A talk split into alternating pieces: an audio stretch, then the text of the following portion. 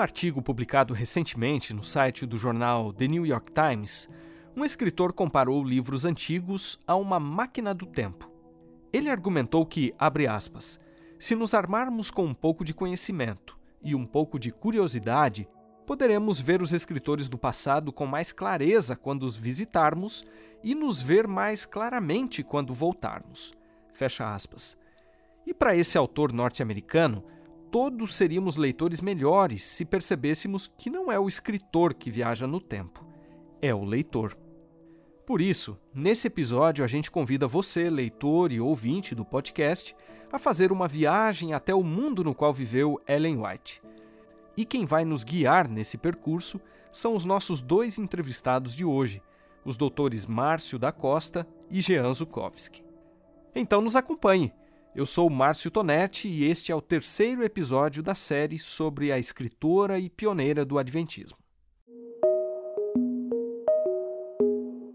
Eu começo conversando com o pastor Márcio da Costa, que é PhD em teologia pela Universidade Andrews, com especialização na história do Adventismo e que há seis anos leciona no curso de teologia do Instituto Adventista Paranaense.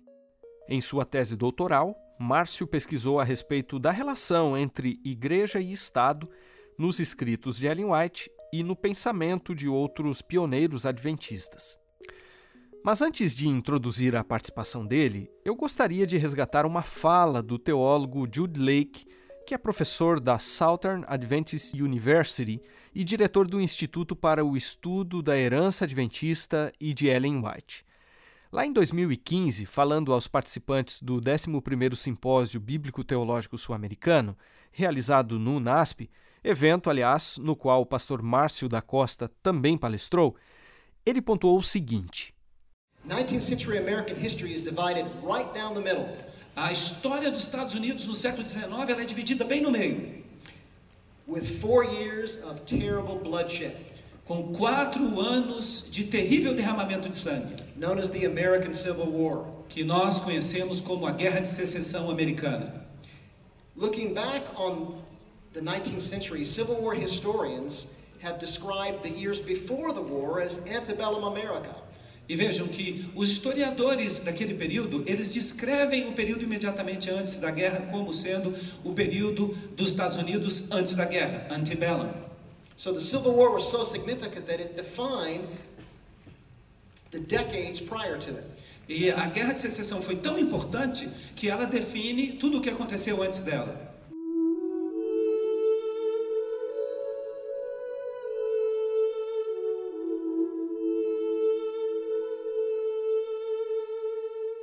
A ideia de que a guerra civil está no coração da história americana do século XIX também é uma posição defendida por historiadores do Adventismo como George Knight, tendo em vista que, segundo ele, esse teria sido o conflito mais sangrento e traumático da história dos Estados Unidos. Diante disso, eu perguntei ao Dr. Márcio da Costa que impacto esse conflito entre Norte e Sul teve na sociedade americana e na Igreja Adventista que dava os seus primeiros passos como organização lá na década de 1860.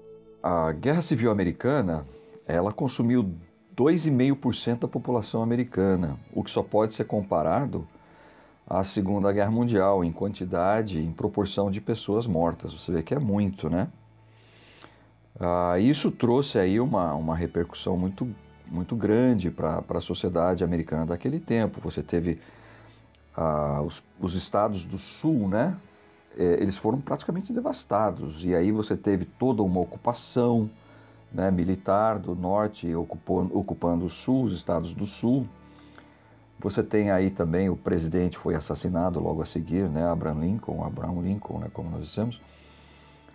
E tivemos também os movimentos de radicalização, como a, a KKK, ou a Klux Klux Klan, né, e aí todas as consequências, depressão econômica, né, onde você não tem nenhum tipo de atividade ou pouca atividade econômica no país, a tentativa de integrar né, os emancipados, os escravos libertos agora na sociedade, no caso que houve uma falha tremenda ali, de acordo com os especialistas naquilo que o governo fez e daquilo que podia fazer. E, obviamente, para a Igreja Adventista Sétimo Dia, que estava ali em seus primeiros dias, né, como igreja organizada, isso foi terrível, né? De certa forma, porque forçou a igreja a se posicionar em um assunto, ou em vários assuntos, principalmente na questão da, da, do envolvimento né, militar. Então a igreja, como igreja, foi obrigada a duras penas a definir uma posição sobre o envolvimento político, envolvimento militar, o apoio, até que ponto você pode se envolver ou não. Né? E, e, e isso aí foi um, algo meio traumático para a igreja, mas que trouxe vários benefícios posteriores. Hoje nós temos uma postura bem mais clara, né? graças a essas dificuldades iniciais.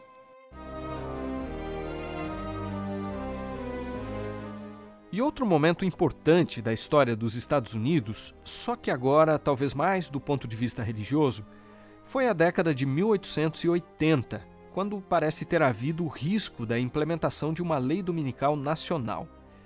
Eu perguntei ao Márcio da Costa o que ocorreu nesse período e como esse contexto pode ter influenciado a produção do livro O Grande Conflito, de Ellen White, que teve sua primeira versão lançada em 1888.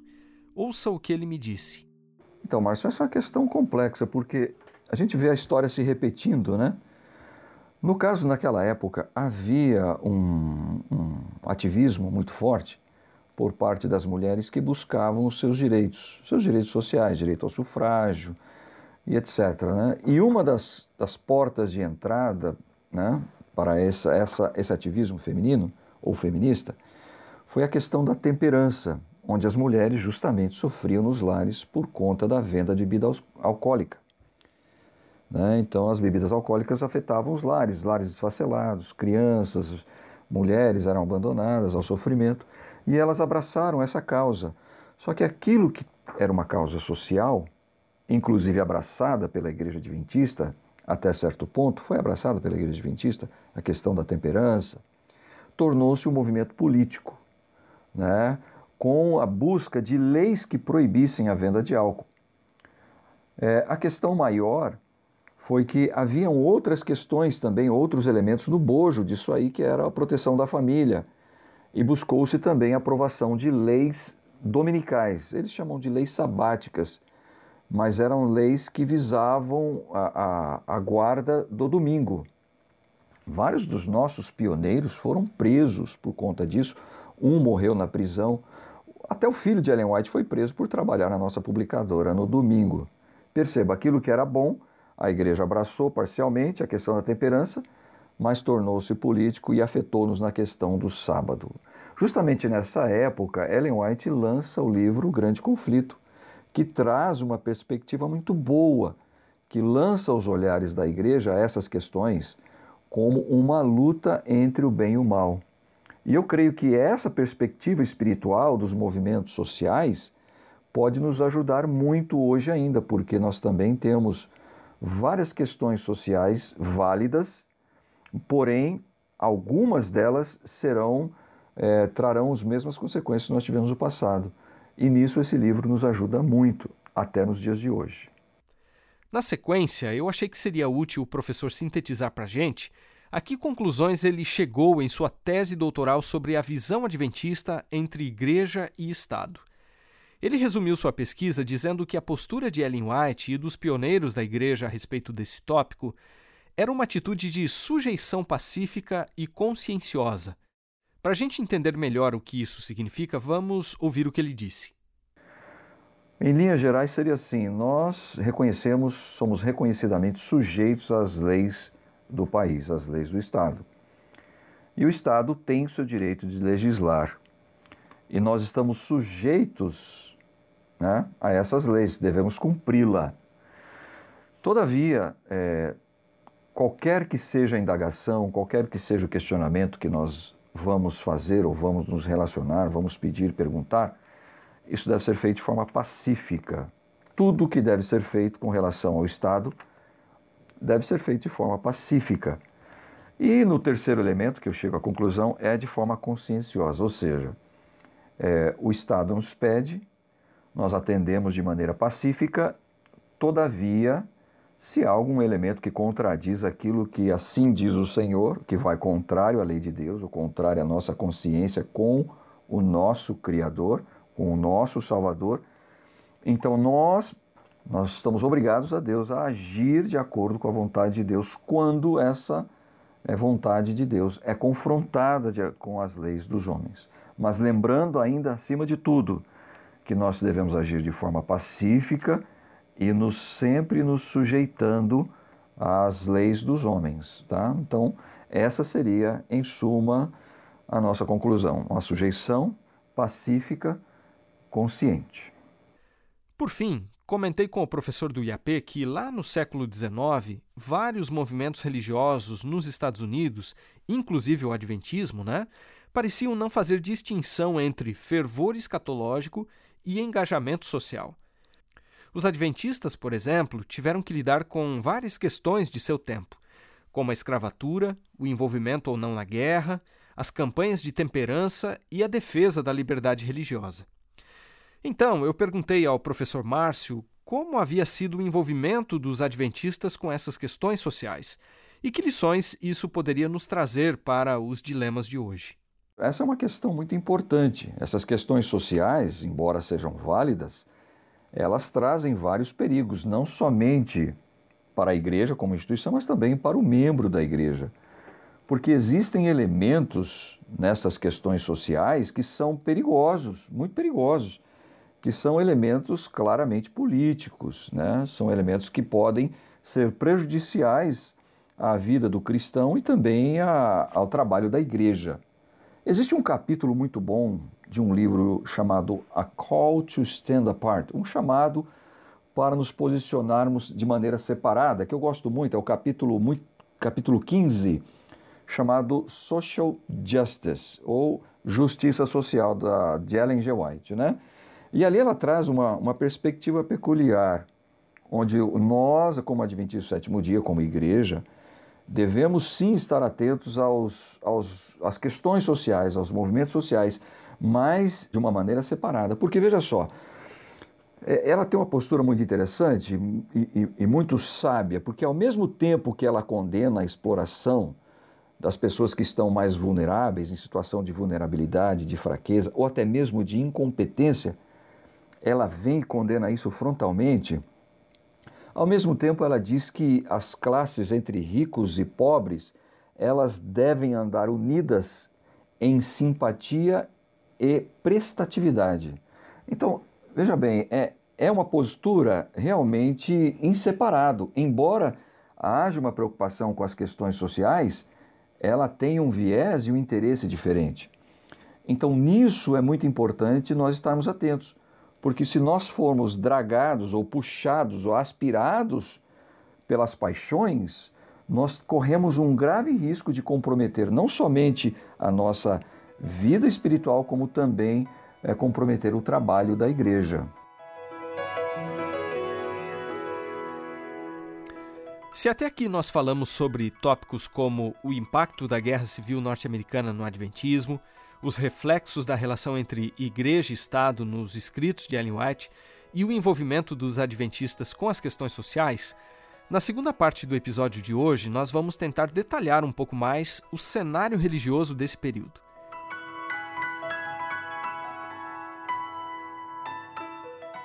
Em um infográfico publicado em julho de 2015, cujo link você encontra aí na descrição do podcast, a revista Adventista já mostrou que nos séculos 18 e 19, os Estados Unidos foram marcados por um clima de reavivamento espiritual e uma forte expectativa escatológica. Essa efervescência acabou favorecendo o surgimento de vários movimentos religiosos.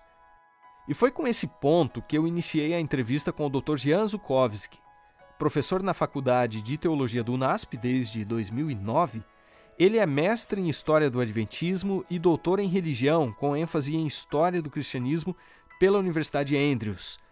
Vamos ouvir então ele explicar como o Adventismo se inseriu nesse contexto que a gente acabou de descrever aí.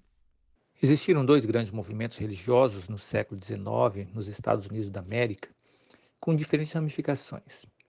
O primeiro, conhecido como o Segundo Grande Reavamento Americano, foi um despertamento da fé das principais igrejas no início do século XIX.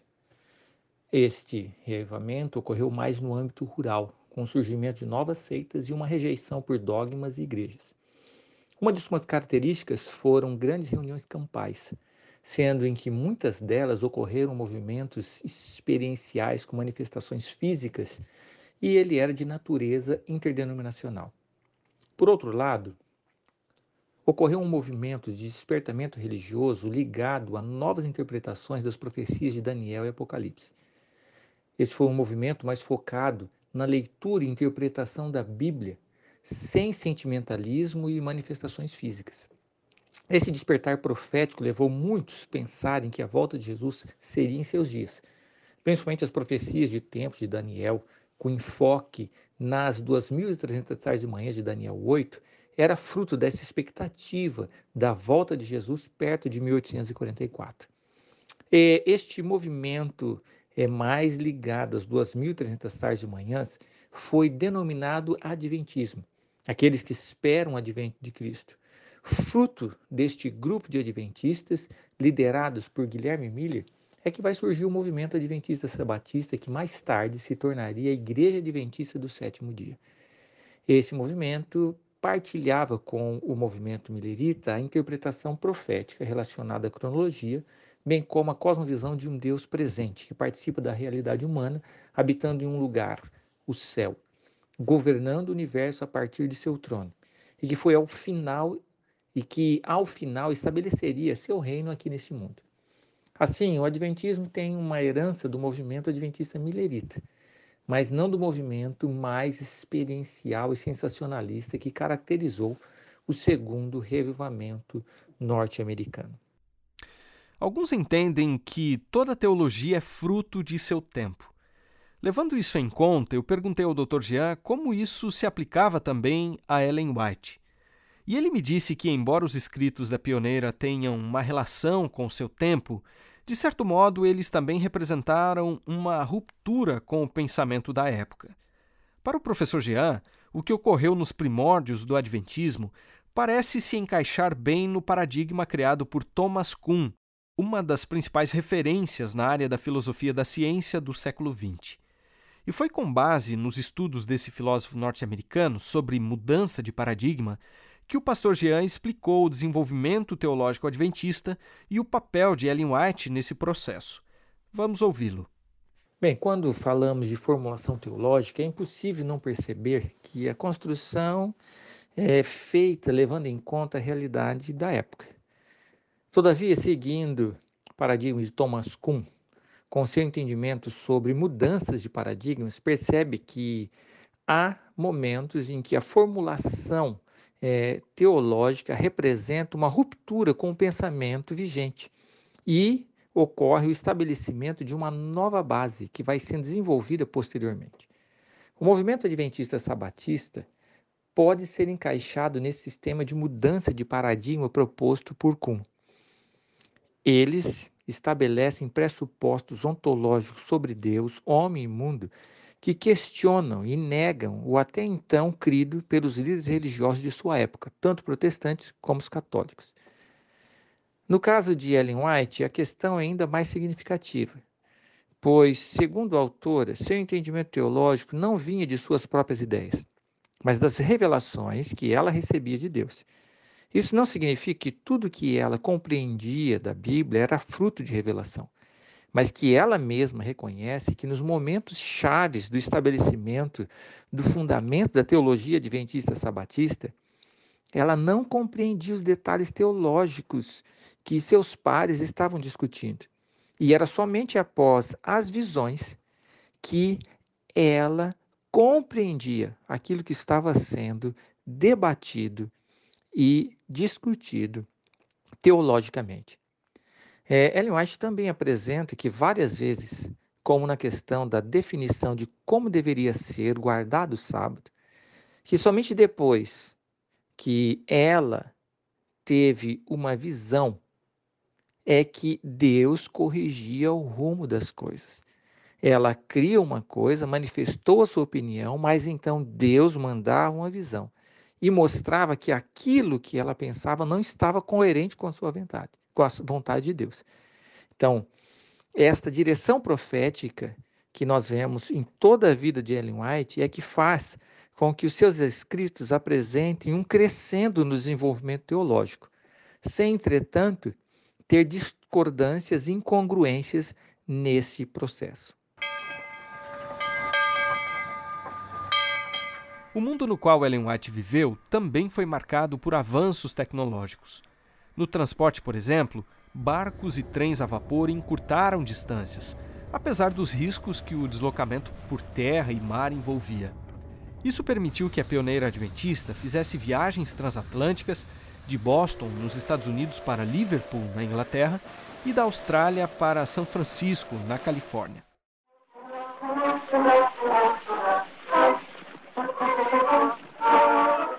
Outro reflexo importante da revolução tecnológica que estava em curso foi a modernização das técnicas de impressão, o que acabou barateando a publicação de livros e revistas. Para se ter uma ideia, conforme mostrou esse mesmo infográfico da RA, que publicamos na sessão que deu origem, aliás, ao nome deste podcast, em 1830 havia 605 periódicos religiosos nos Estados Unidos. Considerando a popularidade da mídia impressa nessa época, o professor do Seminário Teológico do UNASP comenta como isso impulsionou as publicações adventistas produzidas por Ellen White e outros pioneiros. O movimento millerita, bem como o adventista do sétimo dia, sempre usaram as mídias da época dentro dos limites que a economia lhes possibilitava para a propagação do evangelho. O que havia de mais novo e com um custo acessível era usado pelos adventistas. Todavia, o que mais foi usado foi a página impressa. Tiago White foi orientado por Deus a começar uma editora para propagar as mensagens da iminente volta de Cristo. Eles tinham como alvo espalhar o conteúdo das três mensagens angélicas como folhas de outono. Foi sugestão da própria Ellen White que essa propagação deveria ser feita também pela venda do material e isso se tornasse um ministério surgindo então o que é conhecido hoje como Ministério da Página Impressa, a colportagem. Em todos os lugares foi incentivado por Ellen White a instalação de editoras e a tradução do material para todas as línguas possíveis. Então, assim, as facilidades tecnológicas, bem como a visão de distribuição do conteúdo, usando os recursos disponíveis na época de Tiago e Ellen White, realmente potencializou o ministério literário de Ellen White. Como podemos perceber, o ministério de Ellen White ocorreu paralelamente a inúmeras mudanças sociais, políticas, econômicas, tecnológicas e também religiosas do século XIX. Sem dúvida, esse e outros aspectos de fundo ampliam os nossos horizontes sobre o contexto literário de suas obras e podem ajudar a esclarecer textos difíceis da autora. Escrevendo sobre isso, o pastor e jornalista Wendel Lima disse o seguinte lá naquela edição da revista Adventista que nós já citamos, e eu abro aspas aqui para ele.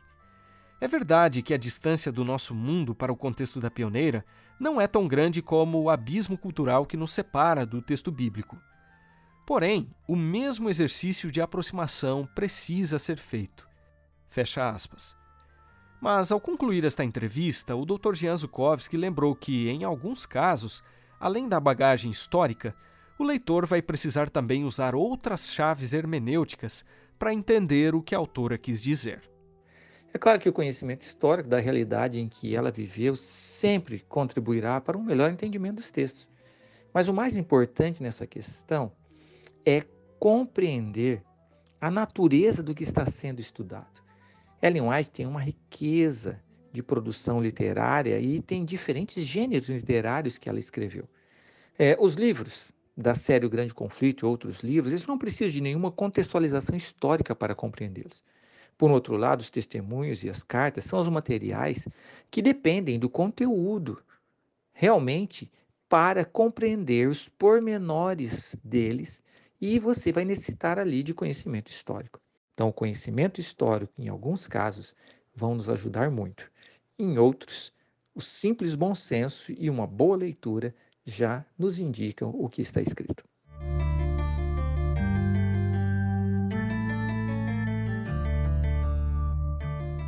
Com produção e roteiro de Márcio Tonetti e Wendel Lima, edição de áudio de Márcio Tonetti, gravação de José Newton e direção de jornalismo de Marcos de Benedicto, o episódio de hoje fica por aqui. E depois dessa nossa viagem ao mundo de Ellen White, eu volto com o último episódio da série, trazendo detalhes da personalidade dessa pioneira. Então, até o próximo.